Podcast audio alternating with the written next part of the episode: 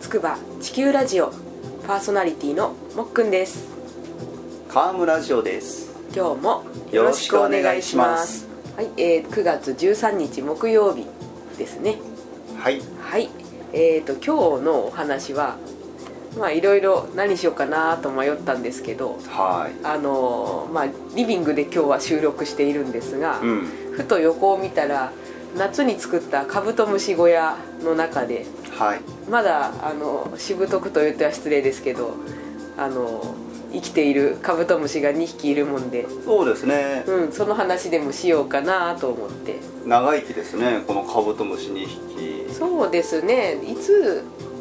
もらったやつでしたっけねこれこれは夏の夏の終わり頃にですね秋の虫を取りに公園に行った時に、うん、近所の公園ね、はい、近所の公園に行った時にですねあの子供がはしゃいで駆けずり回って虫を取ってたら、うんうんおじいちゃんが近づいてきて、虫取りやってんのかっていうのでで結構そんな夢中になって撮ってる姿なかなか最近は見ないものですから、なんかおじいちゃんがカブトムシいるけど欲しいって言ったんですよねうんうんでまあ私も一緒にいたので、うんあのカブトムシ良さそうなおじいちゃんだったので、とうんそこに住んでるっていうのであの一緒におじいちゃん家まで行ってあおじいちゃん家まで行ったんですねおじいちゃん家というかあの公園のうん隣だったので、ああちらのお宅ですかそう隣のこれって言ってそこに住んでんだでおばあちゃんが立ってたんですようね、んうんで庭にあの虫かごが置いてあったんで、うんでこれ孫のために取ったんだけど孫は全然あの、うん怖がっちゃってまだ2歳らしくて、うんうんダメだからせっかく取ったし結構餌食うのなこれって 言ってあのちょっと困ってた風ではあるんですけれどもうんあとはそうやっていただいたカブトムシ2匹夏の終わり頃に取ったカブトムシですねそうそうですねメスとオスとつがいだったんですよねちょうどなんですよね、うんまあ取ったって言ってもらった、うん、うちもあの夏の初め頃にちょっと畜生の里山の方に行ってまあ信じられないくらい取ってきたんですけどね、はいうん、その頃の子たちは、まあ、残念ながらあの全 滅全滅というかまあ寿命だと思うんですけれども寿命ですよねうんそうですねでまあ結構大きいカブトムシハウス作ったんで、う1.5メートルぐらいですかん、ね上が1 5メートルで、まああの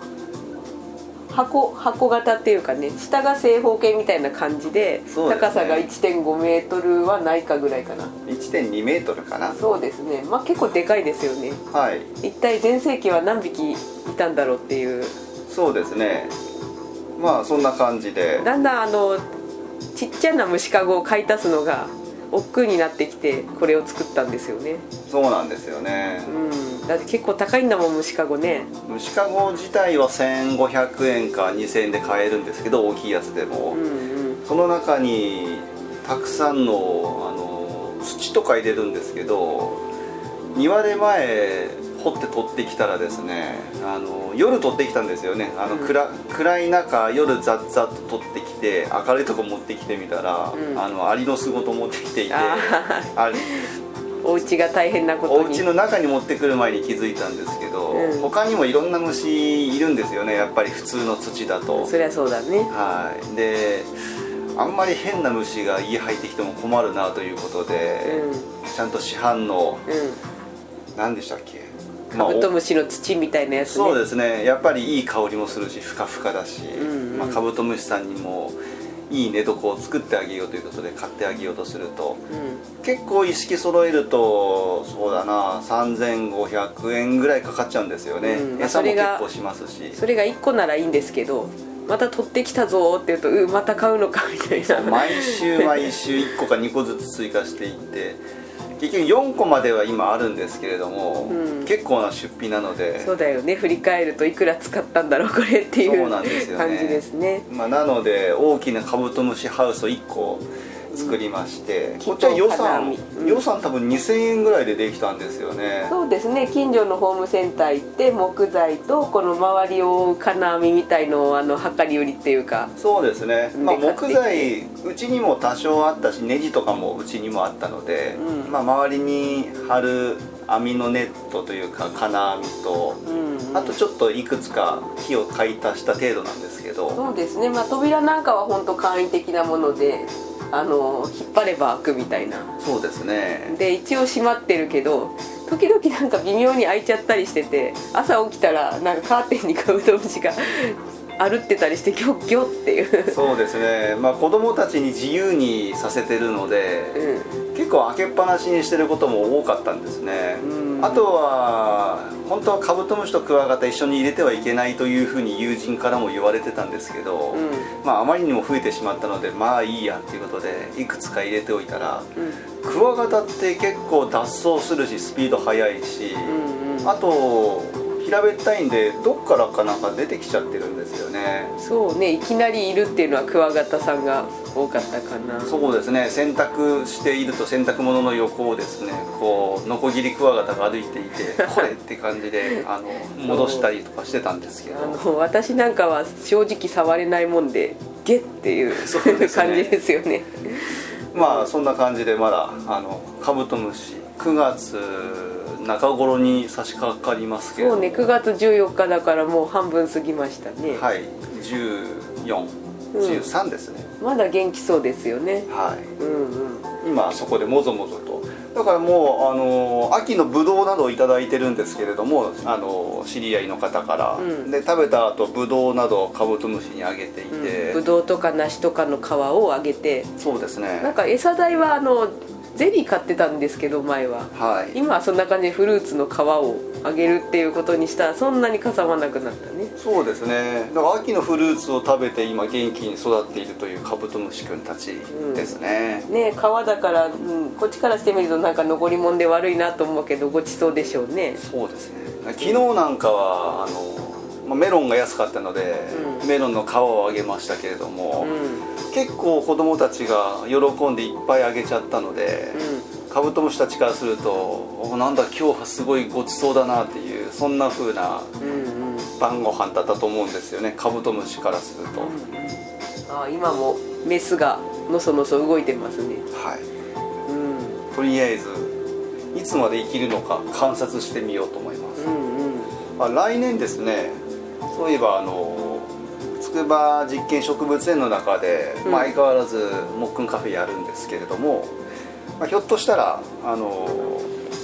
カブトムシとか、うんをですね、あの子どもたちに触れ合わせるかあるいは観察させるようなそういった展示をですね、あのやってみようかなということをちょっと植物園と相談して、うんあのまあ、できればお願いしますということもちゃんと了承を得ましたのでそうですね一応植物園がやるって感じじゃなくてうちがやってちょっと植物園さんに協力してもらうみたいなねそうですねそんな体でやることに植物園、うん植物園協力という形で、うんそういったあのカブトムシうん自然と触れ合うような、そんな風なあの夏休みフェスタという期間があるんですけれども子どもたちの、そういったところであのカブトムシ小屋などを設置してみようかとそうですね考えてますではいまあ植物園の方と相談しながら、うんうんそういった企画もですね今ちょっと進めてますので、うん来年あのー楽しみに来てみてくださいうん、どうやろうかなっていうとこですよね外に展示するにしてもちょっと暑いからね暑いですねでまあカフェとはねあの別の場所にそういったものを配置してそうですねやっぱ衛生的に 一緒にはできないんでね まあ、カフェカフェのねやっぱり、あのーその企画でではなの区分ではないので、うんうんまあ、その辺も場合によってはね、あのーちょっと知り合いの筑波大学の学生さんとかにも声かけてみたら、うんあのースタッフとかやりますよって言ってたので、うんうんひょっとしたらそんな感じで大学生とか使いながら子どもたちにそういったものを触れ合わせるようなカブトムシなど、あのー展示するかもしれないです、うんうん今のとこその予定で考えてます、うん、まあ今ってねうん本当虫取りっていうのを本当喜んでやる子っていうのそんな多くないのかななんて思うのではいうんまあ、うちはパパがあのたけてるんでそういうのによく連れてってますけどまあ、子供の頃はねみんなやってましたからね、うんただ大人の力を持ってですねかあのー昆虫取りとかカブトムシ取りやると子供の頃とはちょっとあのやっぱり経験と、うんそのいろんなスキルがですね違いますので結構取れるんですよね、そうだよね子供の頃なんて虫って1匹取れると奇跡みたいなところがありましたけどそうですねちなみに私あの子供の頃は触れましたので虫が、はいうん、観察するのは好きなんですよね観察するのは好きでも今は好き好んで触ろうとは思わないですね、はい大人になっちゃったな、うんまあそんなわけで うんうん今日はちょっとカブトムシのうんうん秋のカブトムシのお話になそりうまでしすたねね季節外れですけどはい、うんまだ頑張ってますはいではそんなところではいまた明日